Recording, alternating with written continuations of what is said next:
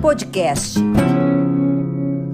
Caríssimo amigo, mas muito amigo. Muito honra, pra, grande honra para mim ser seu amigo. Não muito amigo, como dizia o João Soares. Não. Não. Grande amigo. Fiel, antigo. Você sabe quanto eu sou amigo do Lula. Você sabe Sim. que se trata de uma amizade sem condições, incondicional, literalmente. Mas divirjo dele desde essa capa. Divirjo profundamente. Porque eu sou um revolucionário, não sou um conciliador. Pelo contrário. Não há chance, no meu modestíssimo modo de ver as coisas, de eliminar a Casa Grande, de demolir a Casa Grande, sem confronto. Só quando o povo brasileiro tiver entendido, tiver percebido claramente todos os vexames a que é diariamente submetido por obra e graça da Casa Grande.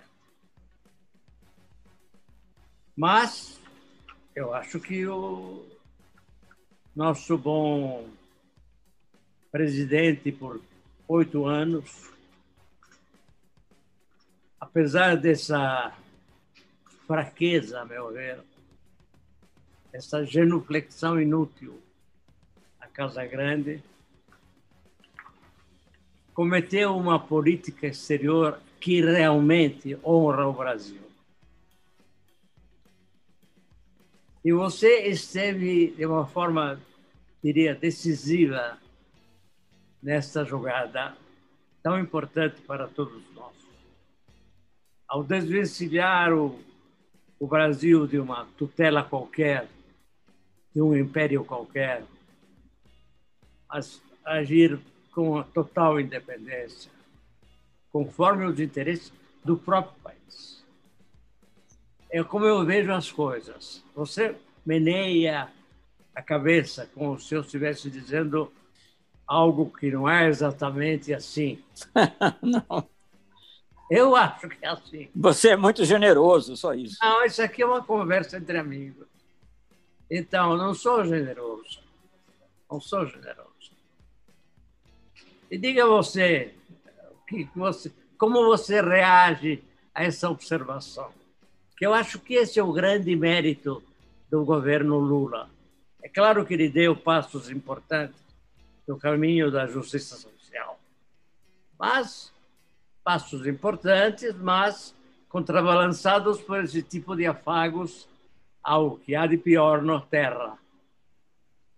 Então, então eu queria saber o que você acha disso tudo. Olha, Mino, deixa eu falar. É... Bom, primeiro, você é generoso, sim, mas segundo, eu acho que é, o Lula tinha uma visão muito clara, uma visão, uma percepção muito clara e um instinto muito claro pela independência, é, pela solidariedade com os outros países mais pobres também. Então, digamos assim, é, eu às vezes eu tinha, e ele era muito, ele era muito generoso. Eu tenho uma foto com o Lula, eu nunca mais vi, aliás, não acho que está no meu livro, num dos meus livros. É, mas é uma foto com Lula que foi tirada quando ainda era o Sucatão. Uma, primeira das, uma das primeiras grandes viagens que nós fizemos, acho que fomos à Índia, estávamos voltando para Genebra, e em determinado momento cometemos até um, um certo pecado, porque ficamos os dois ali segurando os manches do, do avião, né? claro que o avião estava no piloto automático, né? e, e ele, ele me, na, na, dedicatória que ele me pôs, na, na dedicatória que ele pôs na foto, ele disse assim, juntos pilotando o Brasil, que é uma grande generosidade, obviamente. Ele estava pilotando o Brasil. Mas eu podia ser, digamos, na área específica da política externa, um modesto assistente ali, um copiloto, ou, digamos assim, uma pessoa que já tinha visto algumas, que conhecia, sabia reconhecer as nuvens de maneira mais nítida, né? porque já tinha passado por ali, enfim. Mas eu acho que foi, de certa maneira, um desafio, porque era uma política externa de constantes iniciativas difíceis. Muitas delas partiram do Lula mesmo, algumas foram ideias minhas, que é natural, como assessor dele para essa área, mas muitas, por exemplo, fazer a cúpula entre Brasil e países árabes. Foi ele que estava na cabeça dele. Vamos desenhar uma nova, uma nova geografia econômica mundial. Ele tinha essa, essa visão. E eu ali, digamos, ajudando com outros, Marco Aurélio, Samuel, pessoas de grande, de grande inteligência e grande patriotismo, pudemos ajudar a construir esse caminho. Para mim foi muito, foi, foi um período muito gratificante. O Brasil até hoje é reconhecido. Outro dia estava lendo, reconhecido, outro dia estava lendo um documento é, da, de uma assessoria do Congresso americano, que era justamente para falar da situação atual com o Brasil. E ele começa dizendo: o Brasil, que teve uma grande projeção internacional. Dizer, isso é o Congresso americano, a assessoria do Congresso americano, dizendo. E você, é, eu acho que todos, é, todas as pessoas que, que veem o que se passou percebem o contraste brutal com a situação atual mas mesmo com outras situações. Quer dizer, eu fui embaixador de governos outros, né, nós estávamos mencionando aqui governantes que não eram propriamente progressistas, hum. mas que não chegavam a envergonhar o Brasil. Eu podia divergir de algumas decisões, achar que a gente tinha que ter sido mais firme em alguma coisa. Certamente, outro dia estava vendo aqui uma entrevista do é, feita pelo Bob Fernandes, né, que já escreveu muito para a Carta Capital, né? E Sim, com, claro. Com, com o embaixador Bustani. Então, foi um momento de fraqueza, por exemplo, a falta de apoio ao Bustani. Em hum. relação à Alca também. Mas, enfim, mas dava uma vergonhinha, mas nada comparado com o que temos hoje, né? O que temos hoje é um pesadelo não. extraordinário. Não há, não há. Eu, não, eu, não, há eu, não há possibilidade de é, comparações, é, né? É, é. Isso é o, é o pior é. momento da história brasileira, eu diria. Isso. Nada, é. nada se compara. É. Né? Mas trabalhar com Lula foi muito, muito bom. Quer dizer, eu dizia, ao mesmo tempo, eram muitas iniciativas, né? tem que viabilizá-las a todos. Havia muita procura por Lula na área internacional, pelo que ele representava, pela carreira dele, a trajetória dele, né? e, e pelo que se esperava dele também, que depois se realizou. É, e o Brasil é um grande país, né? As pessoas não viam que o Brasil era um Brasil.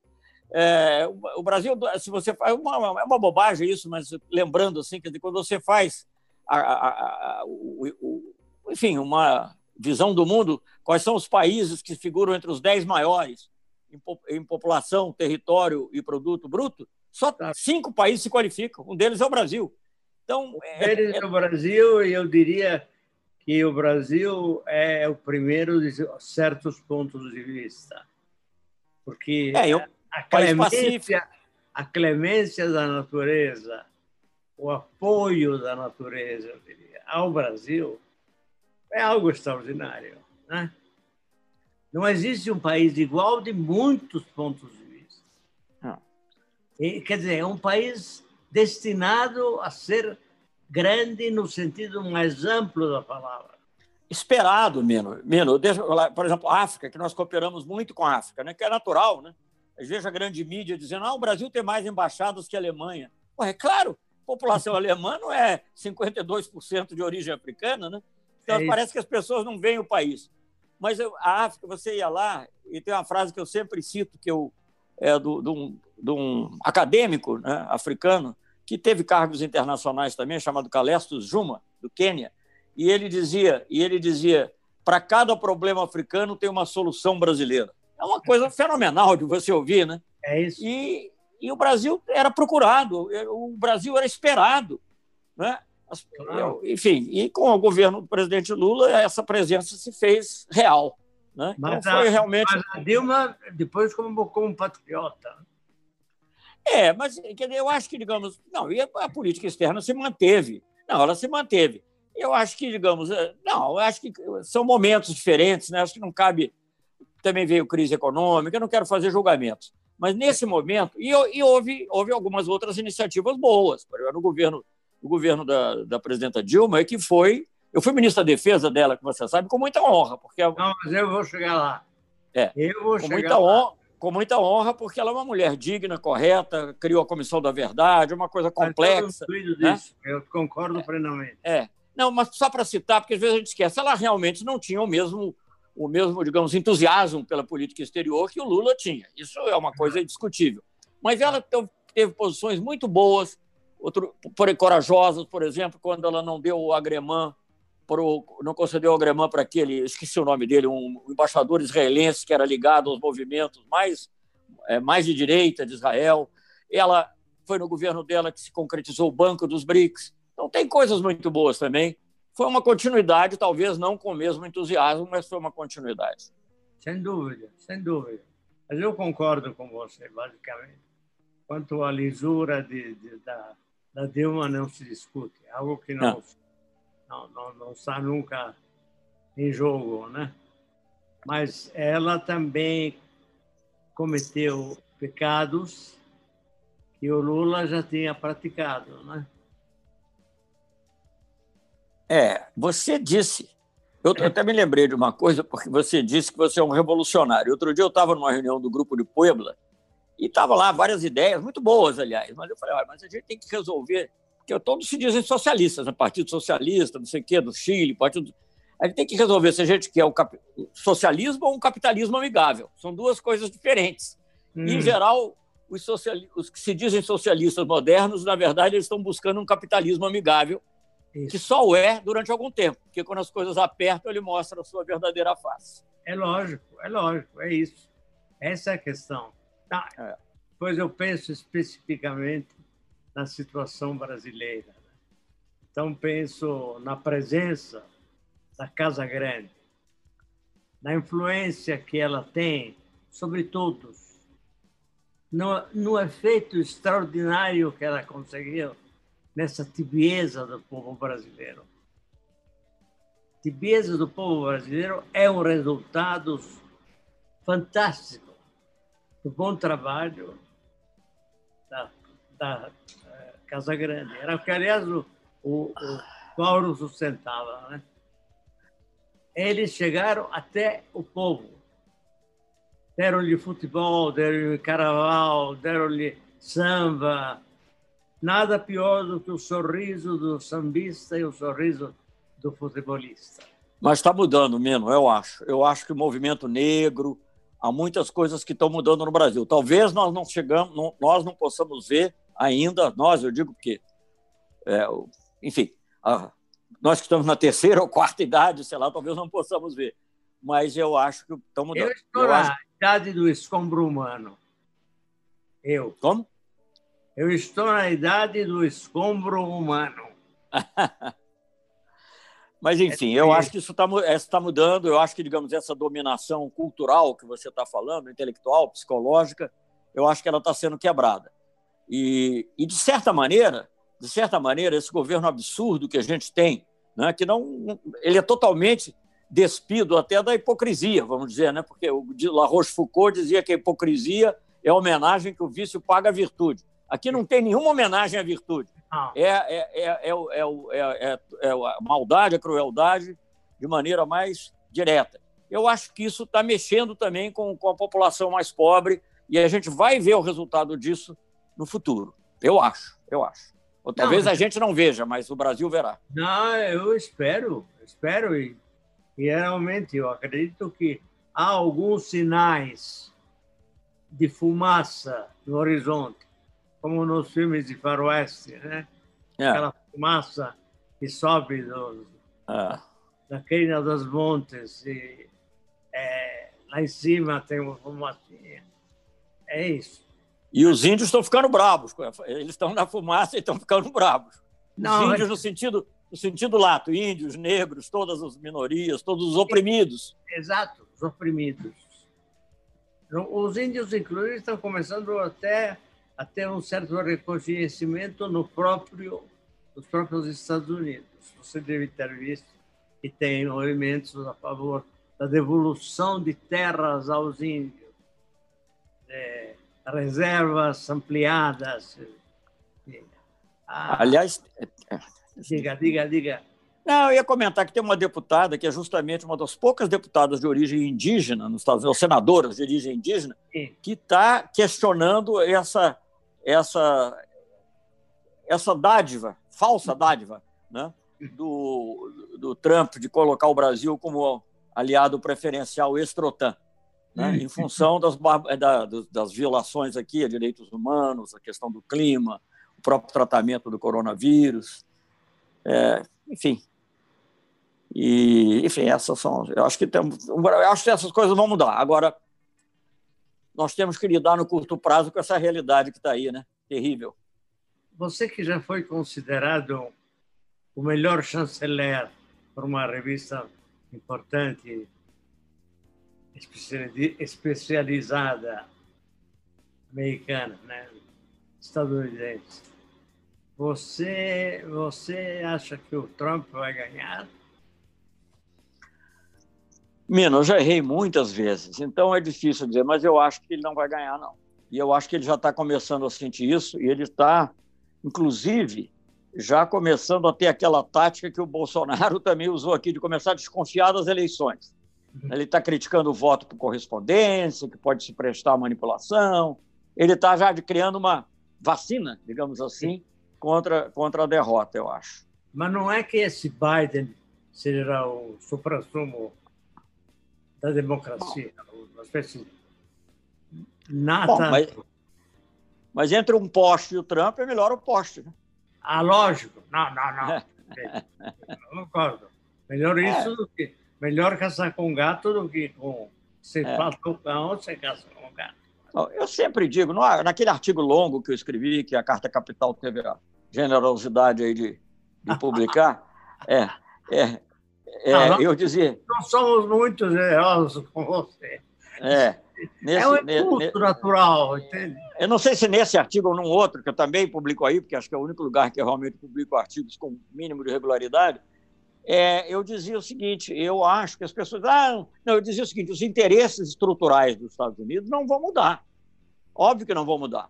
Né? A gente sabe, quer dizer, o que foi feito aqui, por exemplo, no lawfare contra o Lula, foi antes do Trump. Né? Então, essas coisas existem, vão continuar. Nem sei se o Biden vai conseguir, nem sei se vai querer é, segurar isso. Mas eu acho que a nuance faz uma diferença. Ah, lógico.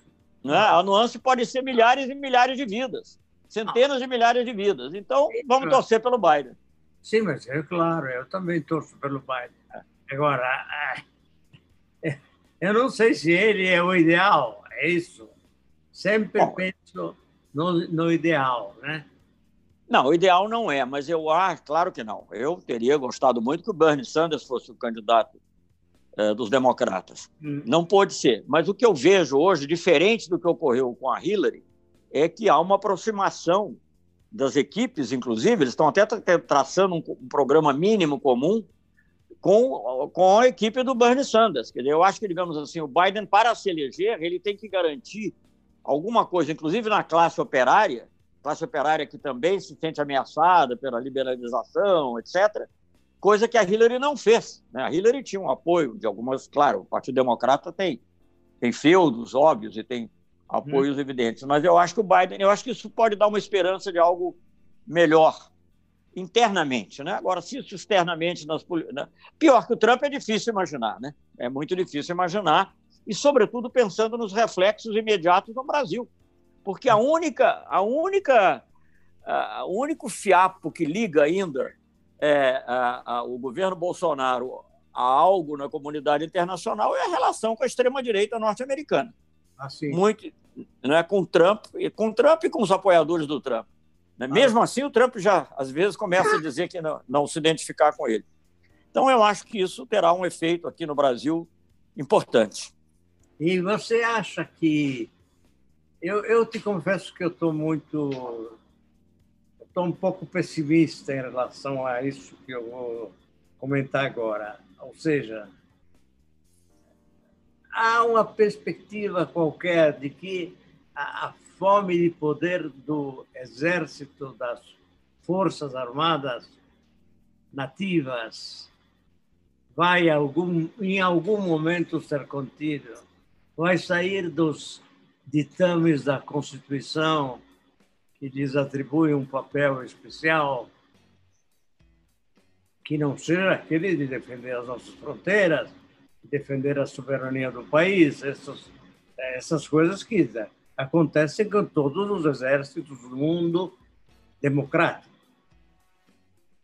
Mas temos alguma perspectiva de que essa prepotência constante desse, desse é, dessas Forças Armadas que se atribuem o poder de moderador, o poder de, de acalmar todo mundo, de resolver os problemas internos, de devassar a política nacional. Você acha que podemos ter esperança em relação a isso?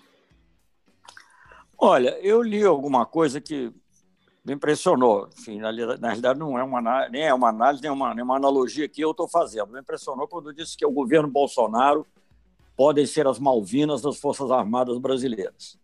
né?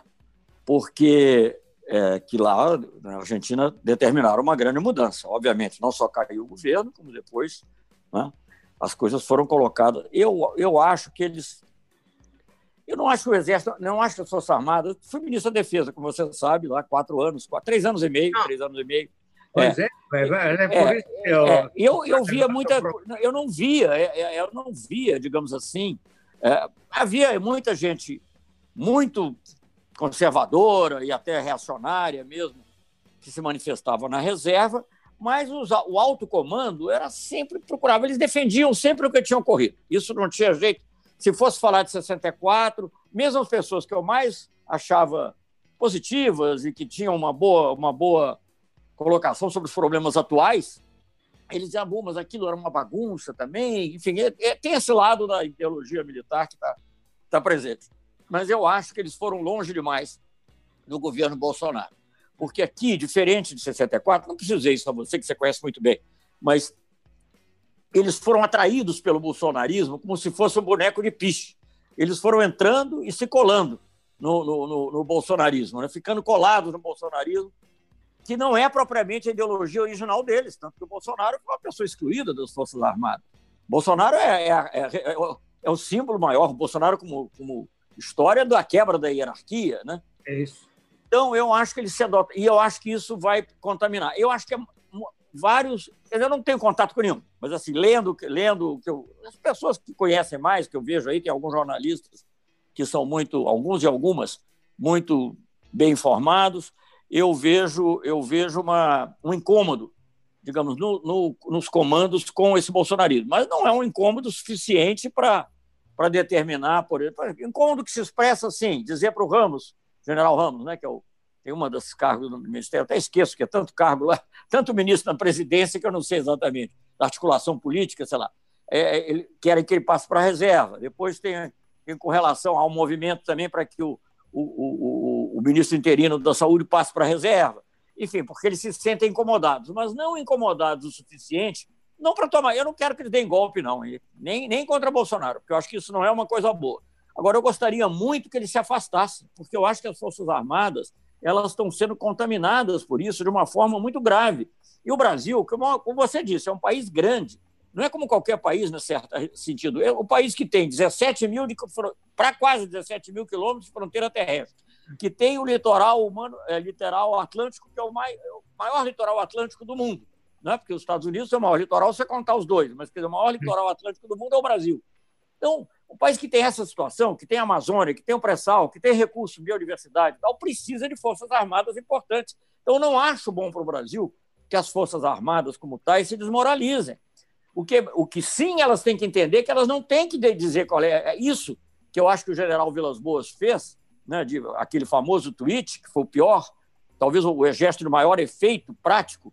Né, nesse processo todo, eu acho isso, eles, eles têm que entender que não é para eles, não é para eles, e não será mais. E quem sabe o governo Bolsonaro terá esse efeito, esse efeito de mostrar que eles não têm que ser árbitro, os árbitros da política brasileira. Eles têm que ser o que as Forças Armadas dos Estados Unidos são, ou de outros países, não estou dizendo exatamente, mas mais ou menos, que cuidam da defesa nacional e que não querem se envolver em política. Nós vimos agora o general Mates e outros lá dos Estados Unidos dizerem: olha, eu não quero nada a ver com isso, com, com as ações do, as ações do Trump. Né? Então, eu acho isso. E hoje nós estamos vivendo duas vergonhas muito grandes nas Forças Armadas, eu acho. Uma interna. Interna com essa questão. A saúde é o maior exemplo disso. Como é que essa pessoa não entende que ele não poderia ser, gente? Não, não entende. Não é? Educação. É... Educação. Na educação, sim, mas na saúde você tem um, um general, né? Um general. Sim. Não, sim, sim, um general lá. Não, eu toda política externa, eu estou trajeto. E na parte é uma humilhação eles passarem por isso e o povo passar a vê-los como responsáveis pelo que está acontecendo hoje. Qualquer que seja o nome o que você utilize, não vou entrar aqui na polêmica em torno do que o Gilmar Mendes disse. Não, não sei, porque é meio delicado você falar. Genocídio é uma coisa que tem uma tipificação no direito internacional, então não vou entrar nisso.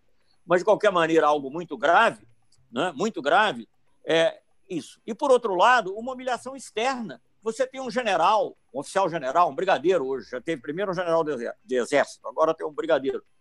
No, no, alto, no, no, comando sul dos Estados Unidos, que é o comando que, que, comanda a quarta frota, que se houver uma invasão da Venezuela é o que vai fazer, você tem um general na cadeia de comando lá. Claro que eles não vão querer a opinião dele, mas ele está lá, legitimará uma ação. E você tem o comandante desse comando, desculpe que o pleonasmo, mas é assim que eu tenho que eu posso dizer, o comandante desse comando, general ao apresentar para o Trump, dizer: veja aqui, os brasileiros nos pagam esse fulano lá para trabalhar para mim. Que humilhação, gente. Isso ocorreu dia 10 de julho. Eu acho que devia se dizer que é o dia da vergonha nacional. É uma vergonha. Você tem um oficial general, não é um, não é um, com todo respeito a qualquer patente, não é um tenentezinho, nem é um outro, não vou falar. Olha, parece que eu estou fazendo alusões específicas. Não, é um general brasileiro, dentro da cadeia de comando do da... Faça uma alusão ao general Heleno, vai. Não, mas deixa eu terminar isso, porque isso é vergonha, porque ele é um general da ativa. O general Sim. Heleno, eu acho que é uma pessoa que aderiu totalmente ao, ao, bolsonarismo.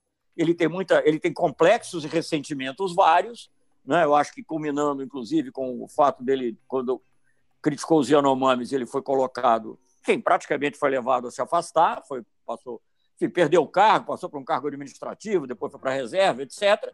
Tem, guardou ressentimentos, vários, e tem talvez uma visão também que vem, trabalhou com o Silvio Frota, você conhece isso muito melhor do que qualquer um, qualquer um né?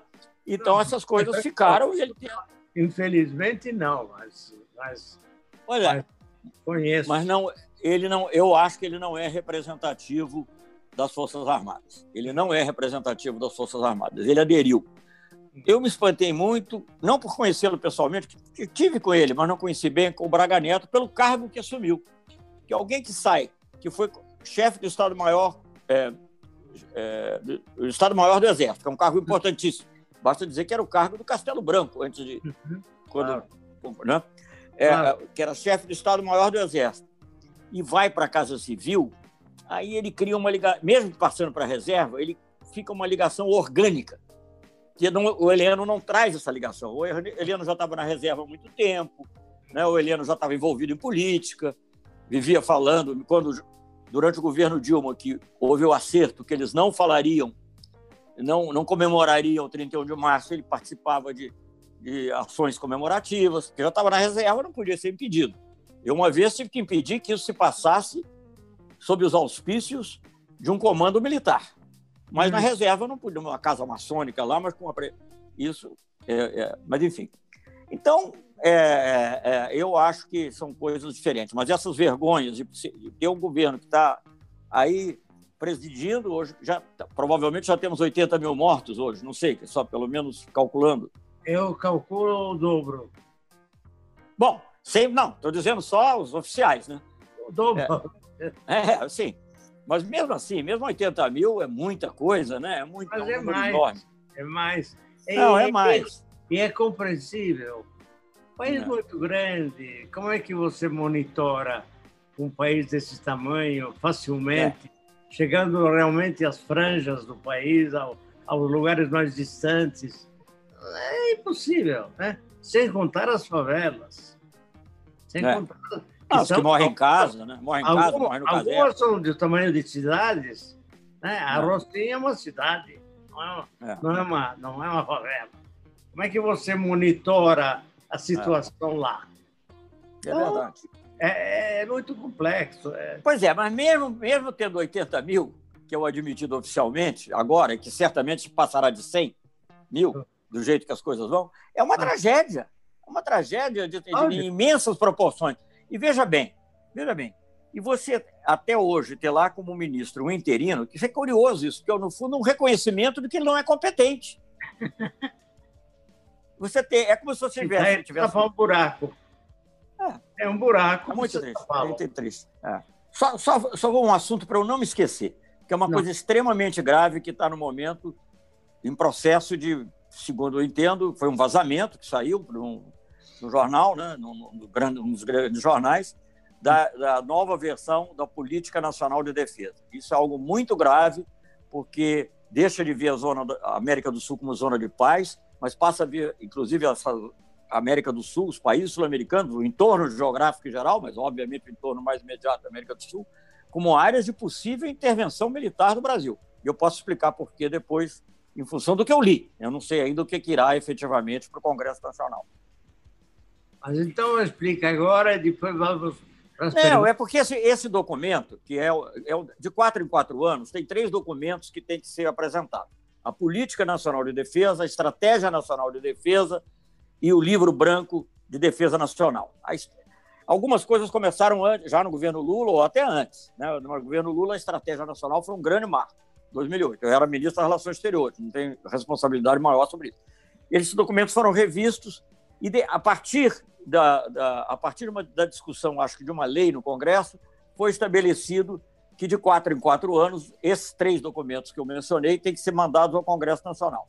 Um deles, que é o mais geral, é a Política Nacional de Defesa.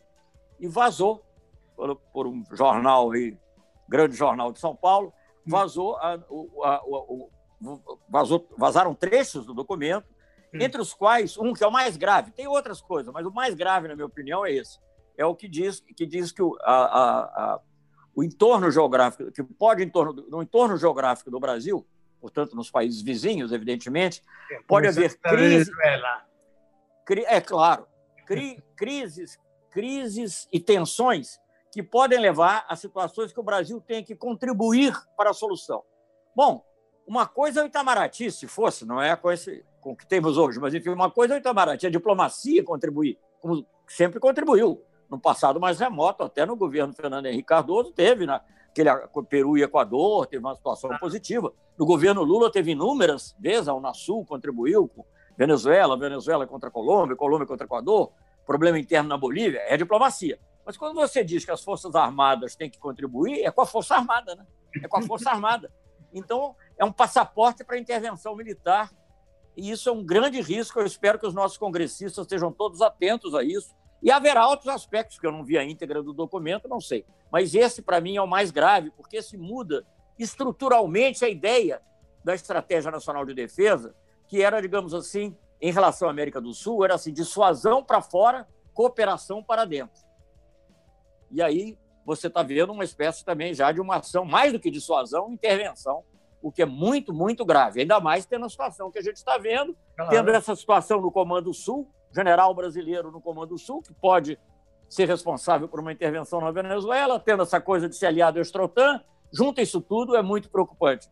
É nem na ditadura, nem na ditadura militar nós tivemos isso, dessa forma. É, ah, claro, verdade. Tivemos de outra, outras coisas, mas não verdade, dessa forma. Verdade, é preocupante mesmo. É, agora, você é esperançoso é um homem cheio de boas esperanças. Eu o invejo por causa disso, porque confiar no Congresso Nacional é realmente uma prova de enorme esperança. tá bom. É, mas... é como é. confiar no Supremo brasileiro, como confiar na, na justiça. Mas Sim. o que, que nós podemos fazer, né?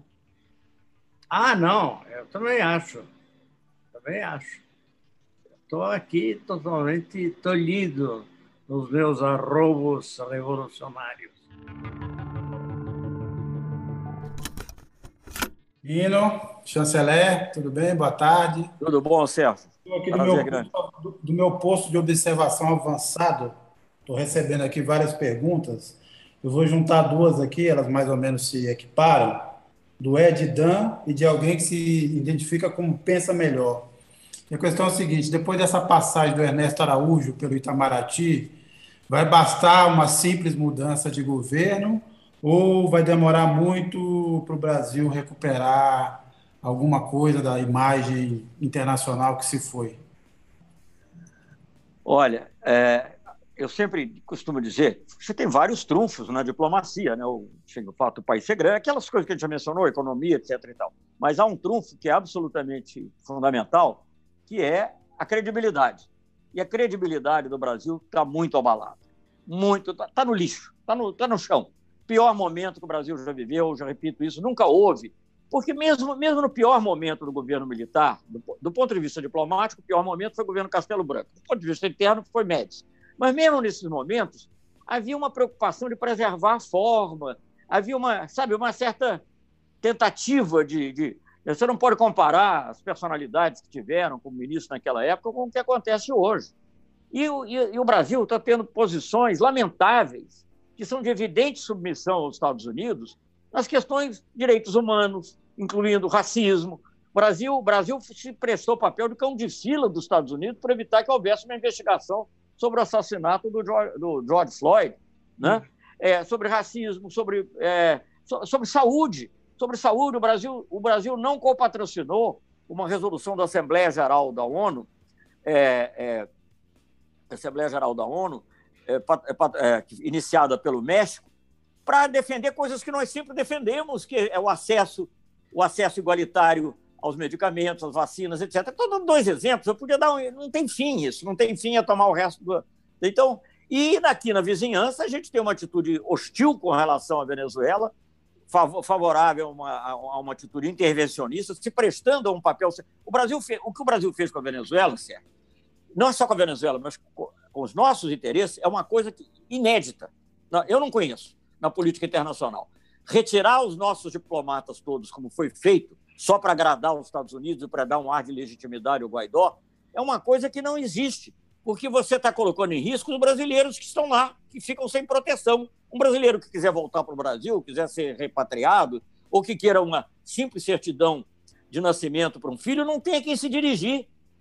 E veja bem, no auge da Guerra Fria, o que, que o Khrushchev e o Kennedy fizeram? Ninguém vai dizer que um gostava do governo, fizeram o telefone vermelho.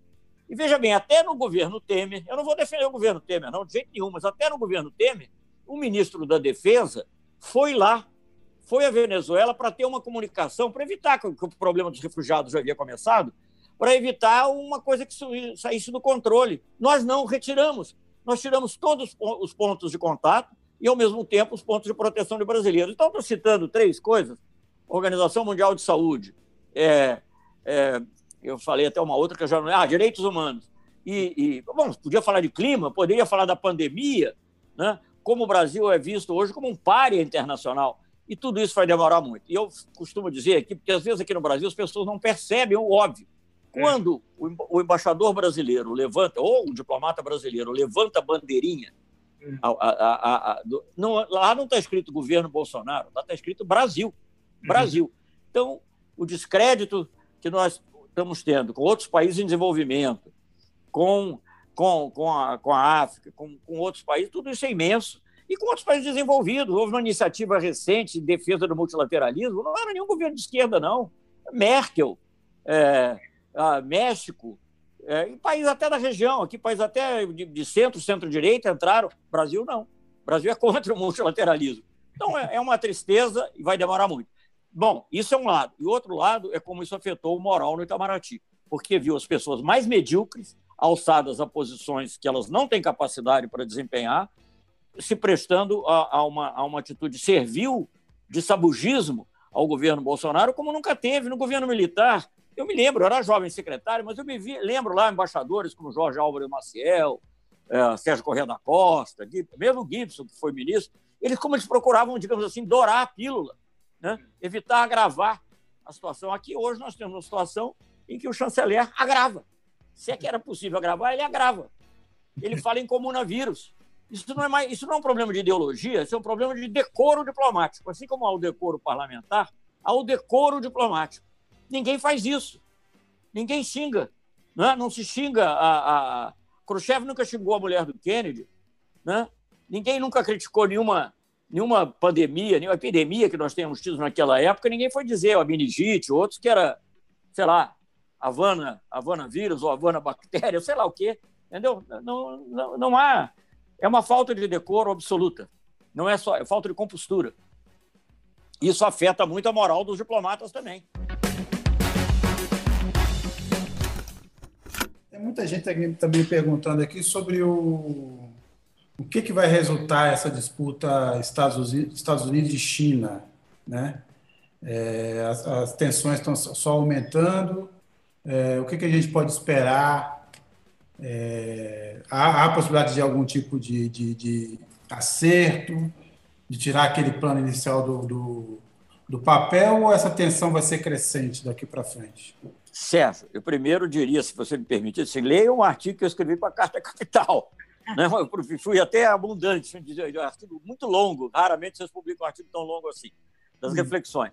E é muito difícil resumir. Eu acho que vai haver uma situação de disputa, inevitavelmente, porque é uma, tá, você tem uma troca de hegemonia, de hegemonia não digo, mas uma troca de liderança, sobretudo na área econômica, com evidentes repercussões políticas, e isso vai gerar atritos e conflitos. Isso é indiscutível. Como vão ser esses conflitos, eu não sei exatamente. Né? Eu acho que nesse ponto a eleição do Biden pode fazer diferença. Não que vai deixar de ter conflito, mas a maneira de lidar com eles vai, vai ter diferença. E também a maneira de como o mundo vai se estruturar, enfim, é muito complexo isso, resumir em poucas palavras. O que sim eu posso dizer é que para o Brasil não interessa tomar partido. O Brasil não tem que entrar na órbita de um ou de outro. O Brasil, como outros países em desenvolvimento, emergentes, o que você quiser, e até a Europa está vendo isso, ela tem que não pode entrar nesse conflito. Né? A Merkel está vendo isso, ela não está aceitando pressão dos Estados Unidos para fazer, para entrar, digamos assim, num, numa cruzada anti-chinesa. Né? E nós, infelizmente, estamos entrando nisso com o nosso maior parceiro comercial. Pois é, país que... tem mais essa. E o, o país que tem, que tem, olha, eu não sei se ainda é, mas durante muitos anos, o maior projeto, o mais amplo projeto de cooperação tecnológica do Brasil era o satélite com a China, né, que vem lá do governo Sarney e que foi evoluindo. Nessa crise do coronavírus, nós tínhamos. O Brasil foi o primeiro país a assinar uma parceria estratégica com a China. No governo Itamar Franco, eu tive a honra de participar desse processo, que já vinha vindo. Aliás, até ele hoje em dia às vezes me critica, e o que é natural, né? eu gosto até de ouvir crítica, mas que o nosso ex-embaixador, na época, ex-embaixador em Pequim, Beijing, que era o Roberto Abdenur, que depois veio trabalhar comigo como secretário-geral, ele, hum. ele que ajudou a construir isso, essa parceria estratégica. Temos que reconhecer, é uma coisa muito positiva. O governo Itamar Franco, o Jean Zemin, primeiro, a primeira visita de Estado que ele fez, quando foi escolhido o presidente, foi ao Brasil. Ele, fez, ele participou de uma reunião em Seattle, uma reunião multilateral, parou no aeroporto em Cuba e recebeu o Fidel Castro ali no avião, ou sei lá, no, na base aérea, e veio ao Brasil, onde fez uma visita plena ao Itamar Franco. Né? Então, é, tínhamos tudo para sermos, digamos assim, o sócio privilegiado nesse momento, por todos os motivos, né? É, de receber assistência técnica, que a Itália recebeu. A Itália, um país desenvolvido, recebeu. Ah, o Brasil, então. A, a, a, e o que, que acontece é que nós estamos colocados no fim da fila. Claro que eles não vão deixar de vender quando tiverem que vender, porque eles são muito pragmáticos. Ou hum. comprar hum. também, quando tiver, puderem comprar a baixo custo. Mas, digamos, querer uma atitude cooperativa interessante. Eu acho que os próprios BRICS ficam ameaçados. Todo mundo reconhece a importância dos BRICS. Né? Até hoje, há pouco tempo, encontro o Jim O'Neill, que foi quem inventou a sigla. Ele não criou, eu disse, brinquei, brincando para ele, olha, você inventou os BRICS? Ele disse, é, é, disse, é mas fui eu que criei, disse eu para ele. Não fui eu, foi o Lula, mas enfim, eu era o ministro do Lula. Então, é, e a Dilma, quando fez o banco. Mas enfim, então, eles acham que os BRICS continuam tendo um papel fundamental na economia mundial, no equilíbrio, no G20, etc. E o Brasil, o que, que o Brasil perde? Continua tendo o mesmo território, o PIB não é o mesmo, mas enfim, de qualquer maneira, tem um grande PIB, tem uma grande população, mas o que, é que ele perde? Confiança. O Brasil é um país no qual não se pode confiar. Não se pode confiar. E vou lhe dizer, por exemplo, estou falando de coisas que eu nem defendo. Não, não se confia. Você faz um acordo Mercosul-União Europeia e, ao mesmo tempo, ataca o presidente da França e ataca a Alemanha, que são os principais parceiros do lado de lá. Então você não quer o acordo, porque na submissão a Washington esse acordo não entra. É isso. É paradoxal, porque ele entra na filosofia do Guedes de liberalizar totalmente, mas ele não entra na submissão. E eu ainda acho que, no fim das contas, o objetivo é acabar com o programa do submarino nuclear. Mas, enfim, isso já é uma outra questão. Nós estamos preparando uma capa sobre as próximas estripulias do, do Guedes. A capa, hum. próxima capa, salvo o melhor juízo, porque as coisas mudam ao longo da semana, mas nesse momento. Salvo o melhor juízo ou salvo algum desatino, né, que ainda possa acontecer. Não, mas do Guedes só tem desatinos. É. Do Guedes, só esperamos isso. É, mas do chefe dele.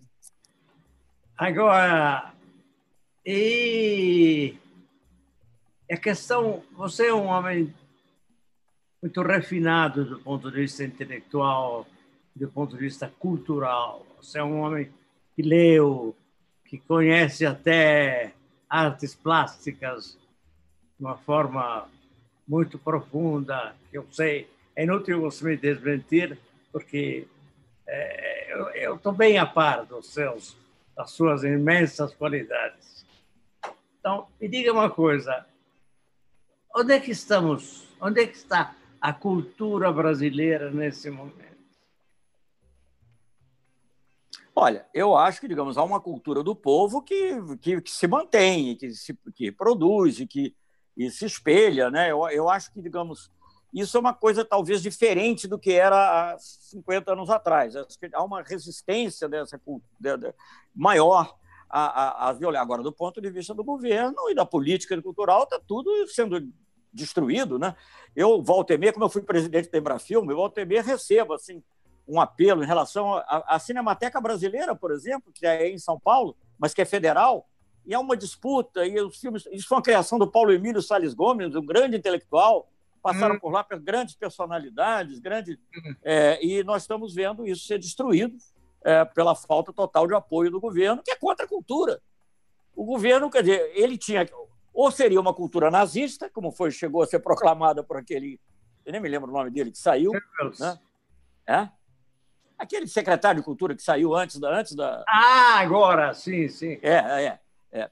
é ou é uma cultura nazista, ou é, ou é, sem, ou é nenhuma cultura. Então, é, isso tudo está muito ameaçado, né? as leis de proteção ao cinema brasileiro, os recursos. Né? Aí você, você sabe que cultura também não se faz, manifestações culturais de porte, sobretudo de indústria cultural, não se faz sem dinheiro. Você pode ter manifestações espontâneas do povo, etc., como tem. Né? Uma, escolas de samba, sei lá, outras coisas, cultura popular, mas para que isso se traduza em termos de cultura de cultura que possa chegar a grandes massas é, precisa de apoio financeiro e não tem nenhum. Pelo contrário, há, uma, há um espírito de destruição. Aliás, às vezes a melhor coisa desse governo é não fazer nada, porque quando faz é ruim. Então. Vem cá, vem cá. eu tenho alguma ideia a respeito do, que eu vou, do assunto que eu vou levantar agora. Mas qual desses três artistas da Renascença na sua opinião, é o melhor e por quê? Leonardo, Não. Michelangelo, Rafael. Eu vou ter que falar de um gosto pessoal, né? Porque é muito difícil. Eu, eu gosto mais do Rafael, mas é uma coisa puramente pessoal. Não, não, não sei por quê, porque tem aquelas estantes lá, lá no Vaticano, aqueles salas do Rafael que são muito boas. Mas eu vou introduzir um outro que é meio já é Renascença ou pré-Renascença, que é o Piero della Francesca, que eu acho também Não, peraí, extraordinário. Masaccio. Nessa... Masaccio. também. Masaccio, Piero della Francesca. Masaccio. É. Entre... Sim, sim. É. Estamos aí, falando de coisas muito belas. Até Giotto, até é. a escola Bom, de... Aí, é, aí eu tenho mais atrás ainda. Sim, sim, é, pois é. Mas, digo, esses três são os três mais citados. Mais Renascença mesmo, né? Não, é. Renascença. Os três grandes da Renascença. É. É. Não, eu não, eu não, não, não saberia dizer. Eu, eu, acho que é uma bela escolha. É. Não, não, não, discordo, é muito difícil escolher entre eles. É, muito difícil. Muito eu acho o Rafael mais expressivo e talvez, assim, digamos, o mais, o mais humano né? na dimensão, a beleza feminina também, que é uma coisa importante, que tem, cultiva muito, né? a fornarina, nas claro. suas várias encarnações. Enfim. Claro, claro, claro. Não, sem dúvida, é uma bela escolha. Eu não, não, não discordo tanto assim. Ele Mas é não é, é um julgamento, não é um julgamento de um crítico literário, é uma coisa pessoal. Não, natural, mas é um pessoal tá importantíssimo. Sim. Vindo de você é importantíssimo. Celso, é muito bom. Eu você é muito bondoso. Muito a sua Agora, você, você, não perguntou os cineastas, que eu também, é, eu também tenho um lado cinematográfico. Aí também tem muitos italianos, Visconti, Rossellini, Vittorio De Sica. Para mim, Rossi, é, Visconti, Rossellini, Vittorio De Sica é o trio máximo. Depois tem outros que eu gosto muito, mas esses são no auge do, real, do neorrealismo. E o Monicelli. Ah, Monicelli, também Fellini, obviamente, e muitos outros. Mas, enfim, eu, esses três, para mim, falando de gosto pessoal, Quais são mesmo? Visconti? Visconti, Rossellini e, e, e Vitória De Sica. Muito bom. De Sica é o meu preferido. É. Mas eu, eu nunca esqueço de John Ford. Eu gosto de John Ford também, gosto muito. Mas eu, eu sou muito cinema italiano. Aliás, eu vi agora uns filmes japoneses dos anos 50. Tem muito, sem, digamos, sem problematizar tanto a realidade social, mas no estilo de cinema me lembra muito o neorrealismo não é Kurosawa, são outros, né? Tem Mizoguchi, etc. Bom, enfim, Sim. isso é outra conversa aí para uma, outra. Não, uma dia, uma dia, um dia você me, me, põe na página de cultura. Não, é uma ótima conversa. Eu adoro essa conversa, aliás. E diga, já que estamos falando de cinema, né? É, o que, que você sente quando vê a grande beleza? Eu não gosto da grande beleza. Não? Não. Não gosto. Eu não sei, é uma coisa bem pessoal.